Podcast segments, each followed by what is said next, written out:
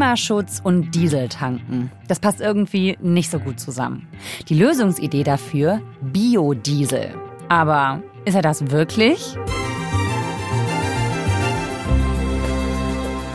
Die EU verpflichtet große Ölkonzerne, ihrem fossilen Kraftstoff Biodiesel beizumischen. Das soll der Umwelt helfen. Besonders weit vorn als Biodiesellieferant der Ölfirmen ist seit kurzem China. Nur was genau wird da geliefert? Oder könnte das alles sogar ein riesiger Fake sein?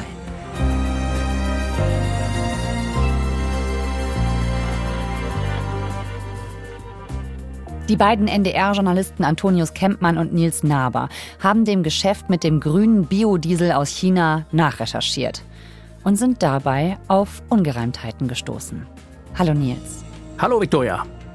Ihr hört 11KM, der Tagesschau-Podcast. Ein Thema in aller Tiefe. Mein Name ist Viktoria Kobmann. Heute ist Mittwoch, der 24. Januar.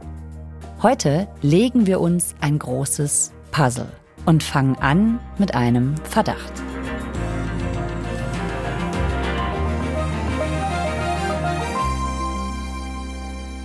Der Verdacht ist, dass hier eben Biodiesel aus Asien nach Europa gekommen ist, der nicht der Biodiesel ist, der er vorgibt zu sein, um es mal einfach auszudrücken. Also man hat den Verdacht, hier kommt ein Biodiesel nach Europa, der das Klima äh, schützen soll und der auf einem bestimmten sehr hochwertigen Rohstoff produziert worden sein soll. Und faktisch muss man die Annahme haben, es ist gar nicht so. Es ist hier manipuliert worden und äh, das ist natürlich ein Unding, ja, und möglicherweise ein, ein Riesenbetrug.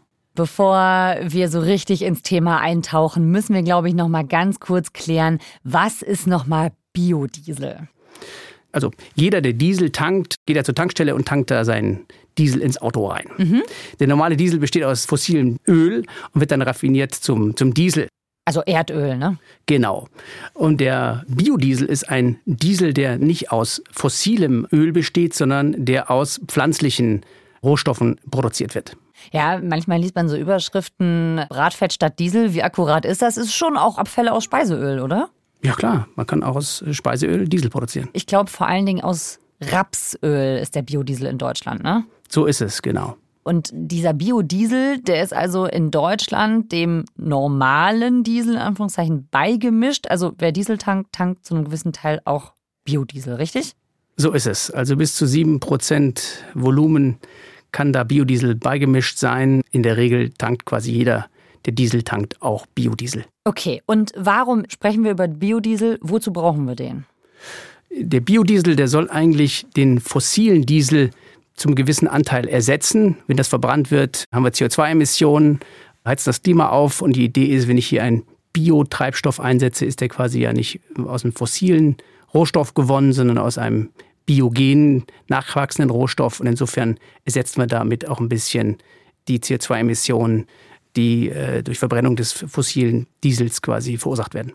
Warum sollte die Industrie auf diesen Biodiesel umsatteln? Welche Anreize gibt es da?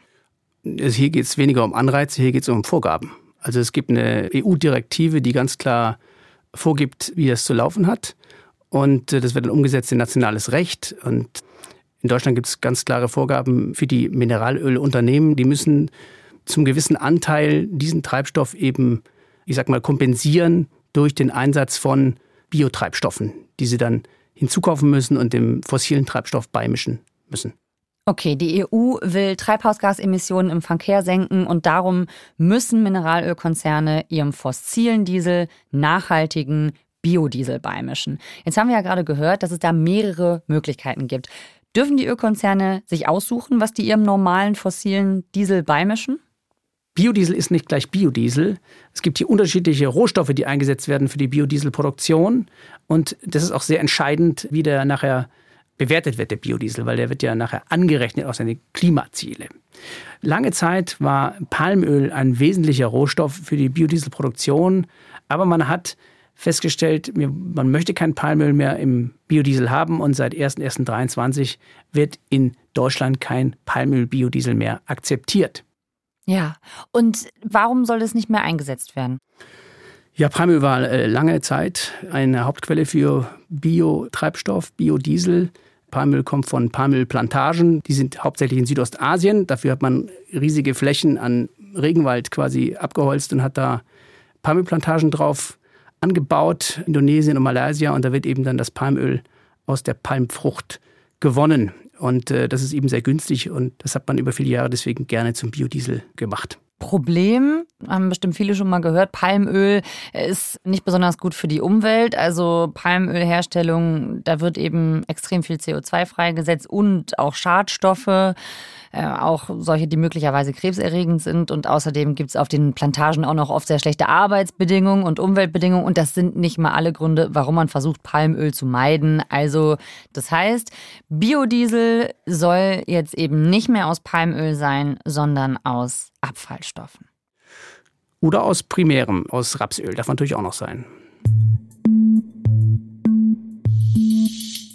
Was man stattdessen haben möchte, ist Biodiesel auf der Basis von Abfallstoffen, weil man sich dann sagt, okay, das sind ja Reststoffe, wenn wir die nochmal nutzen für die Biodieselproduktion, das ist ja dann zielorientiert und insofern machen wir das doch.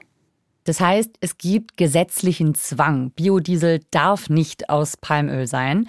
Aber gibt es auch Anreize für die Mineralölunternehmen, genau solchen Biodiesel zu kaufen und dann ihrem fossilen Diesel beizumischen?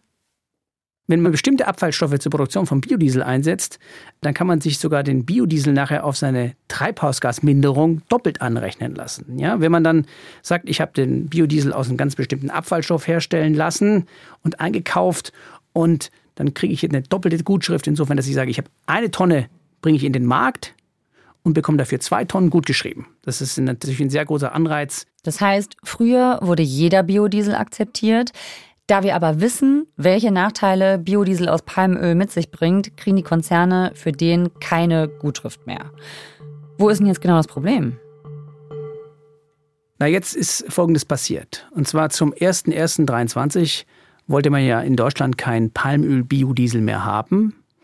Und äh, rund um dieses Datum, Ende 22, Anfang 23, ist jetzt festgestellt worden, dass besonders aus China eben größere Mengen Biodiesel nach Europa, speziell Deutschland, eben dann äh, gekommen sind. Und man hat sich gefragt, wo kommt denn dieser Biodiesel plötzlich her? Den gab es ja in dem Maße gar nicht. Und wenn man dann genauer hinguckt, sieht man auch, dass im gleichen Zeitraum auch Biodiesel aus Südostasien nach China transportiert worden ist. Da stellen sich natürlich viele Fragen ist jetzt quasi der äh, Biodiesel, der vor auf Palmölbasis direkt nach Europa gekommen ist, möglicherweise über Umweg China, kommt er trotzdem zu uns? Also die Fragen stellen sich dann und äh, denen sind wir dann nachgegangen. Mhm. Also das heißt, man hat erstmal diese steigenden Zahlen aus China gesehen und dann war auch schon der Verdacht da, da stimmt was nicht. So ist es. Man vermutet, dass Folgendes vorgegangen ist. Man wollte ja kein Palmöl-Biodiesel mehr in Deutschland haben, mhm. aber es gibt eben auch die Möglichkeit, äh, Biodiesel auf der Basis von altem Speisefett äh, herzustellen. Das ist erlaubt in Deutschland.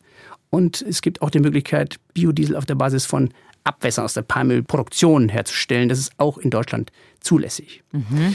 Wenn man jetzt im Labor nachguckt später, ist da jetzt Palmöl drin im Biodiesel äh, oder ist es jetzt Speisefett Biodiesel oder ist es jetzt aus Abwasser von der Palmölproduktion, dann lässt sich das ganz schwer unterscheiden.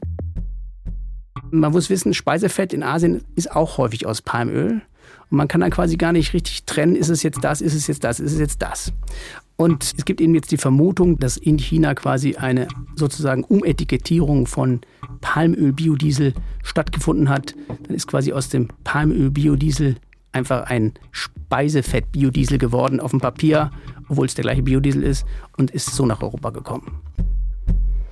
Man kann im Schluss hier in Deutschland nicht nachweisen, ist der Rohstoff, aus dem der Biodiesel produziert worden ist, ist das jetzt Abwasser aus der Palmölproduktion und zulässig oder ist es echtes Palmöl, quasi direkt vom Baum, in Anführungszeichen? Mhm. Und das war ja genau das, was nicht mehr verwendet werden soll. Genau. Mhm. Okay. So es.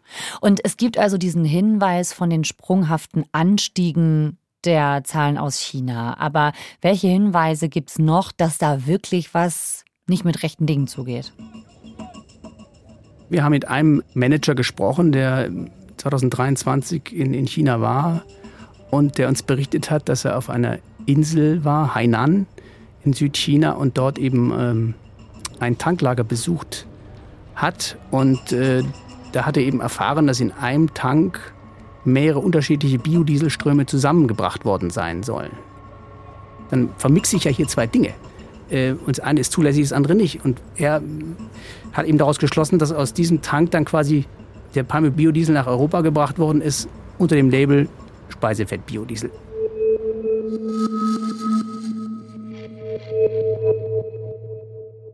Also ihr habt diesen Bericht von einem Augenzeugen, der also sagt, da wird der gute Biodiesel aus Abfallstoffen und der schlechte aus Palmöl einfach zusammengegossen.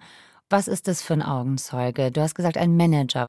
Ja, da kann ich dir nicht viel zu sagen, weil der Manager tunlichst darauf bedacht ist, dass man nicht erfährt, wer er ist, weil er große Sorgen hat, dass alles negativ auf ihn zurückfällt und er dann Probleme kriegt, in dem Geschäft weiter zu bestehen. Das ist auch der Grund, warum so viele Leute nicht mit uns offen vor der Kamera reden wollten, weil alle eine gewisse Abhängigkeit da haben und Angst haben um ihr Geschäft. Okay, also nehmen wir mal an, an diesem Verdacht wäre was dran. Und in China würden diese verschiedenen Ölformen zusammengeschüttet und unter dem vermeintlich sauberen Etikett hierher verschifft. Was hätten Produzenten und Ölkonzerne davon? Na, erstmal muss man feststellen, dass Palmöl billiger ist als das eingesetzte Speisefett. Da kann ich schon mal was verdienen, indem ich das eine zum anderen erkläre, sozusagen. Ne? Das sind schon ein paar hundert äh, Dollar die Tonne drin.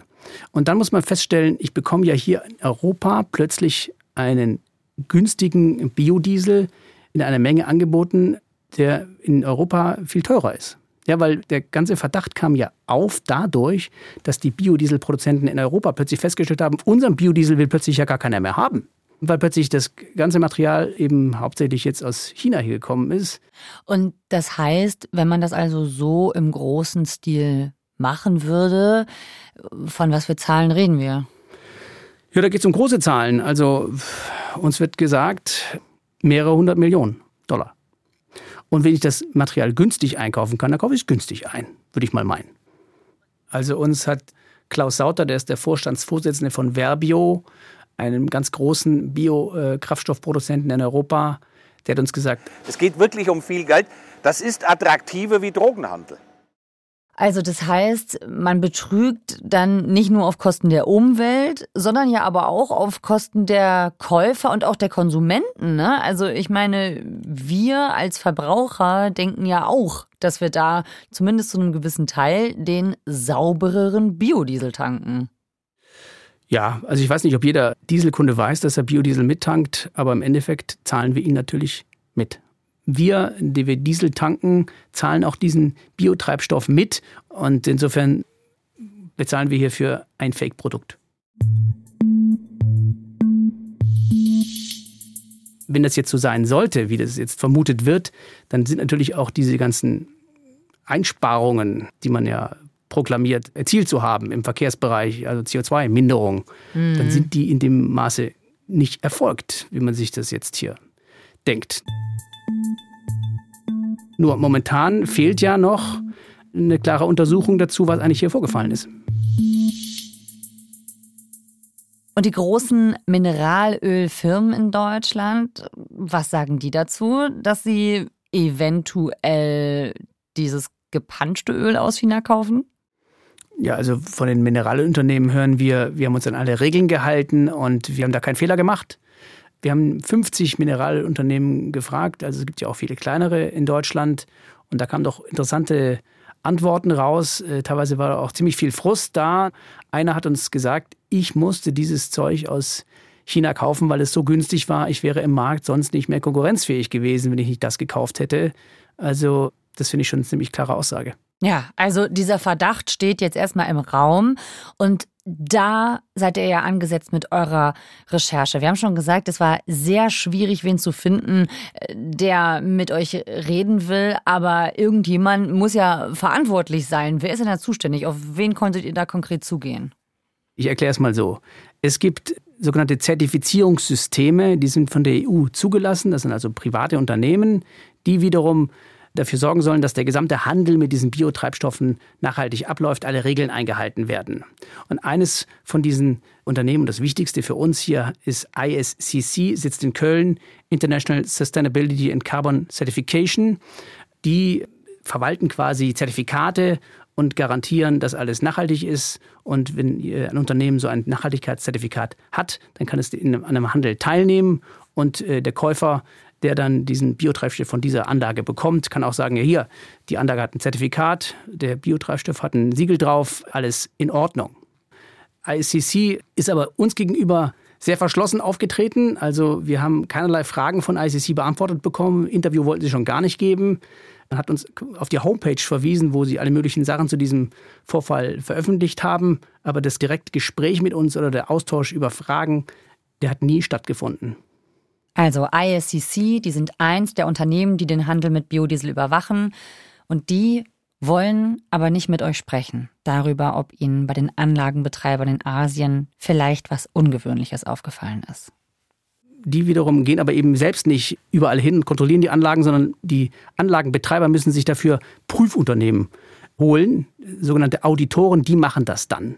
Das sind große Prüfunternehmen zum Teil, namhafte Unternehmen, die dann wiederum Mitarbeiter haben, die vor Ort gucken, kann die Anlage das überhaupt produzieren, welche Rohstoffe können denn hier eingesetzt werden, was für Mengen können denn hier produziert werden? Und die in die Bücher gucken, ob das alles korrekt läuft und dann einen Stempel geben und das wird dann an ICC in dem Fall übermittelt und die sagen dann, okay, Zertifikat ist grün, du kannst dein Business hier machen. Und der Knackpunkt ist eigentlich, was passiert vor Ort bei der Zertifizierung? Wenn da natürlich jemand nicht so genau hingucken sollte, dann sind natürlich viele Dinge möglich, um das mal so zu formulieren.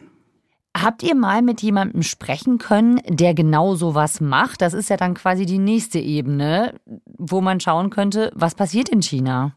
Gesprächspartner zu finden war gar nicht so schwierig. Was schwierig war, war, die Gesprächspartner dazu zu bringen, vor der Kamera was zu sagen. Das war also eine sehr große Herausforderung.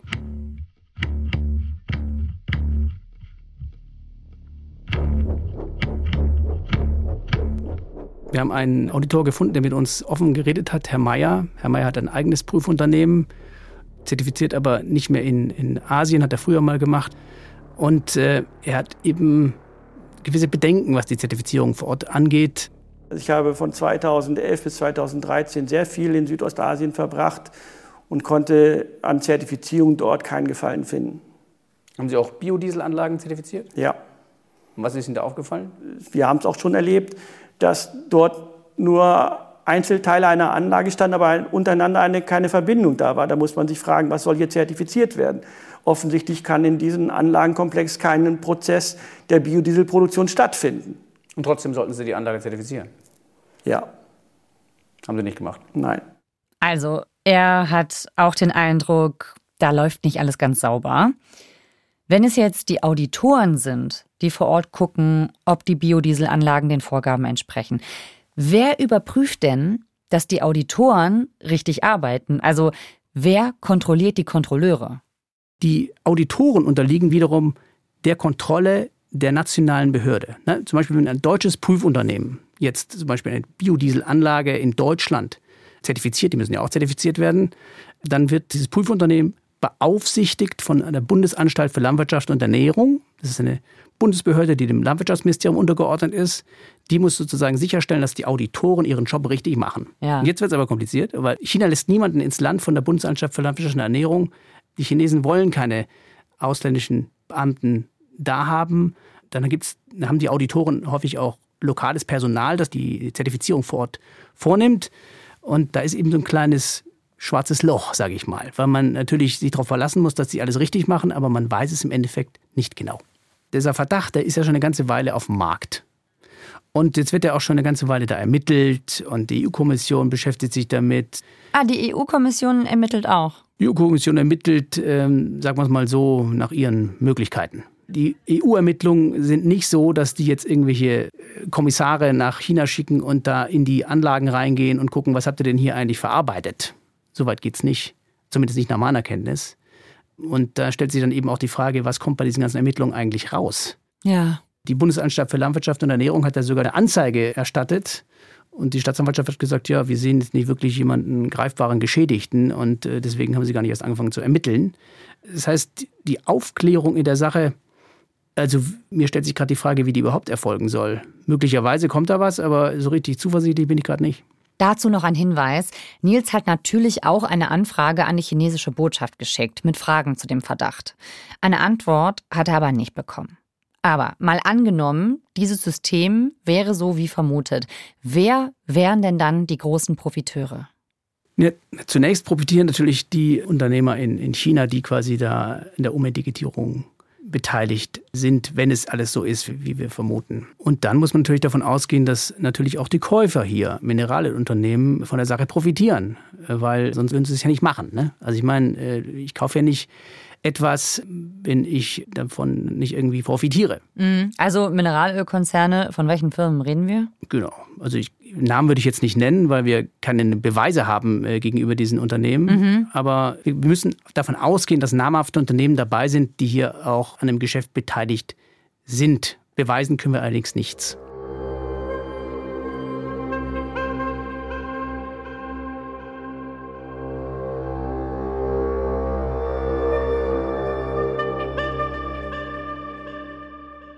Und wer hat am Ende die Verantwortung dafür, dass dann eben kein sauberer Biodiesel beigemischt wird, sondern ein umetikettierter?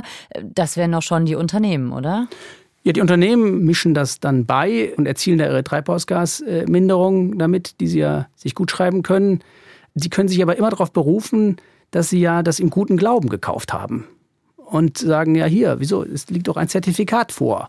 Und man kann ihnen quasi auf dem Weg auch nichts nachweisen. Also sind die Unternehmen verantwortlich, die diese Zertifikate an die Ölkonzerne geben, also ISCC in Köln zum Beispiel. Ja, die Verantwortung wird natürlich insofern abgestritten, als dass man sagt, die, die Sache der Auditoren, was die da äh, vor Ort äh, zertifiziert haben. Wir müssen uns darauf verlassen, dass die eine ordentliche Arbeit machen. Ich sage es mal äh, ein bisschen vereinfacht. So schiebt dann eben jeder die Verantwortung auch zum Nächsten. Ne? Und wenn man dann eben vor Ort nicht richtig ermitteln kann, dann läuft das alles natürlich im Kreis.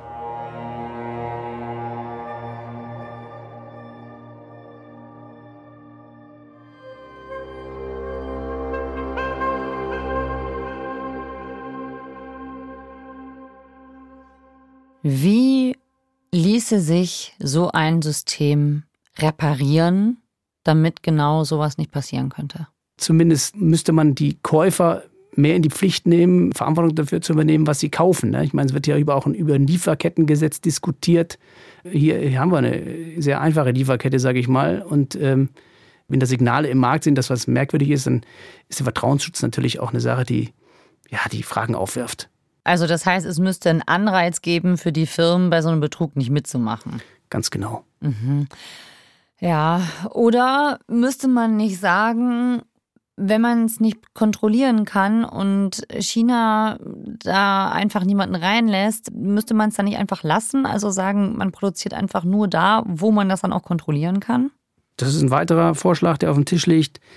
Das lässt sich natürlich umsetzen, aber man bekommt dann wieder andere Probleme. Also ich höre hier, dass man äh, sich mit China also nicht verscherzen möchte und deswegen solche Dinge nicht macht. Also das heißt, es geht nicht nur um eine wirtschaftliche, sondern auch dann um eine politische Komponente dabei, wenn man genau, sowas genau, nicht mehr machen würde. Genau. Mhm, also ja. wir, wir hören ja ständig über Diskussionen mit China wegen aller möglichen Produkte, die ja im Handelsbereich äh, diskutiert werden und das wäre jetzt quasi auf der Ebene wieder ein neuer Fall, sage ich mal. Aber im Endeffekt äh, müsste man natürlich irgendwie klare Regeln haben, die die Sache quasi ziemlich unmöglich machen. Und äh, jetzt momentan sind die Regeln eben so, dass es möglich ist, wenn irgendwo am Anfang im Bereich der Zertifizierung eben etwas nicht ganz sauber läuft.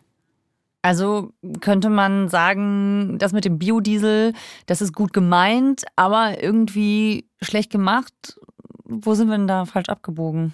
Den Biodiesel einzusetzen ist äh, vom Gedanke her schon keine schlechte Idee. Man muss eben aber dafür sorgen, dass der Biodiesel auf einer ordentlichen Rohstoffbasis hergestellt wird, wo ich auch nachvollziehen kann, was es ist, was ich da einsetze. Mhm. Und wenn das gewährleistet ist, dann ist das in Ordnung. Ja? Man muss wissen, es gibt jetzt auch andere Bereiche, wo Biokraftstoffe zunehmend eine Rolle spielen werden, im Flugbereich, im Schiffsbereich. Und es macht natürlich keinen Sinn, wenn wir sozusagen Biotreibstoffe einsetzen, die auf einer Basis hergestellt werden, die auch zweifelhaft ist. Dann kann man es auch lassen. Dann machen wir nichts anderes, als uns selbst zu belügen. Nils, danke, dass du uns von dieser kniffligen Recherche erzählt hast. Ich habe mich gefreut, darüber reden zu können. Bis dann. Ciao. Tschüss. Zum Millionengeschäft mit dem Biodiesel aus Asien hat Nils Naber zusammen mit seinem NDR-Kollegen Antonius Kempmann recherchiert. Den Film der beiden verlinken wir euch in den Show Notes. Autor dieser Folge ist Moritz Ferle. Mitgearbeitet hat Stefan Beuting. Produktion Ruth Maria Ostermann, Fabian Zweck und Christine Dreier. Redaktionsleitung Lena Gürtler und Fumiko Lipp. 11KM ist eine Produktion von BR24 und NDR Info. Mein Name ist Viktoria Kobmann. Wir hören uns morgen wieder.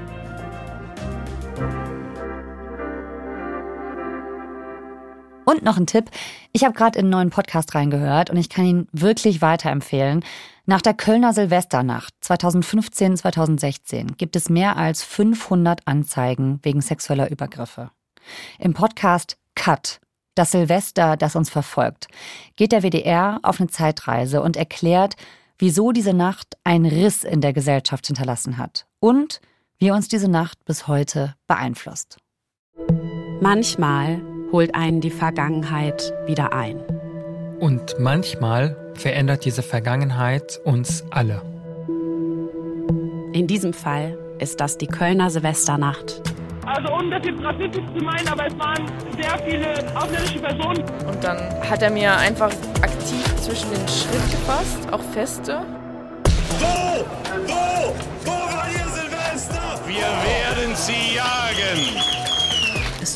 Wurde tatsächlich ein Diskurs geführt über den gewalttätigen arabischen Mann. Das alles hört ihr in Cut, das Silvester, das uns verfolgt. Es geht um deutsche Identität. Wer gehört dazu und wer nicht? Und wer hat hier eigentlich Angst vor wem? Ein neuer Doku-Podcast des WDR für die ARD. Fünf Folgen ab dem 18. Januar überall dort, wo es Podcasts gibt. Und komplett werbefrei in der ARD Audiothek.